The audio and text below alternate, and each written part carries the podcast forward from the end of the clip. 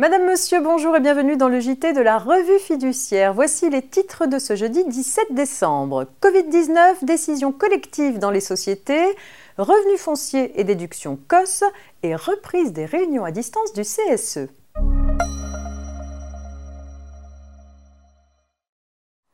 On s'intéresse donc pour commencer aux décisions collectives dans les sociétés en période de Covid-19. Vous le savez, des aménagements temporaires ont été prévus au printemps dernier pour permettre la continuité du fonctionnement des organes des sociétés, malgré les restrictions applicables pendant la crise sanitaire. La durée de leur application ayant pris fin le 30 novembre 2020, une ordonnance du 2 décembre dernier la proroge jusqu'au 1er avril 2021. En vigueur depuis le 3 décembre dernier, ce texte prévoit aussi certaines adaptations des mesures dérogatoires. Le nouveau régime applicable prévoit de faciliter encore l'adoption des décisions relevant de la compétence des assemblées.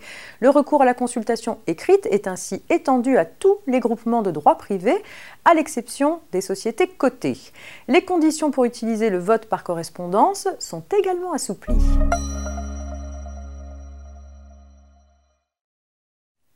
Revenus fonciers et déduction COS à présent. Les propriétaires bailleurs qui perçoivent des revenus fonciers au titre de la location d'un bien immobilier dans le cadre d'une convention signée avec l'Agence nationale de l'habitat, l'ANA, bénéficient d'une déduction spécifique dite déduction cette déduction s'applique aux conventions signées entre le 1er janvier 2017 et le 31 décembre 2022 sous condition de loyer et de ressources du locataire. Son taux varie entre 15 et 85% selon la situation géographique du bien et le type de convention signée avec l'ANA. Pour les conventions conclues depuis le 1er juillet 2020, le propriétaire doit de plus justifier du respect d'un niveau de performance énergétique globale du logement dont les modalités ont été fixées par un arrêté du 10 novembre dernier.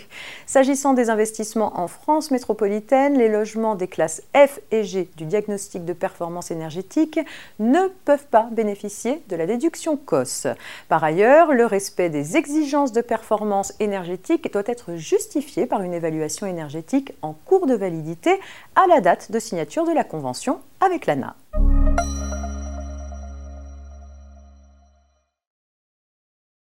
Et on termine avec la reprise des réunions à distance du CSE pour faciliter la continuité du dialogue social en entreprise malgré le deuxième confinement. Une ordonnance du 25 novembre 2020 a rétabli la possibilité de réunir le comité social et économique par visioconférence, voire par conférence téléphonique ou messagerie instantanée. Un décret redonne les précisions permettant la mise en œuvre de ces solutions alternatives.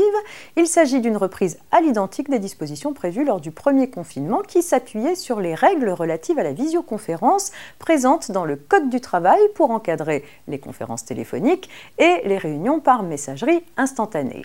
Ce régime dérogatoire s'applique jusqu'à l'expiration de la période d'état d'urgence sanitaire en cours, donc en l'état actuel des textes jusqu'au 16 février 2021 C'est tout pour aujourd'hui. Vous pouvez bien évidemment retrouver ce JT en podcast sur notre plateforme rfplay.fr. Quant à moi, je vous dis à demain pour un dernier JT avant le week-end. Très bonne journée.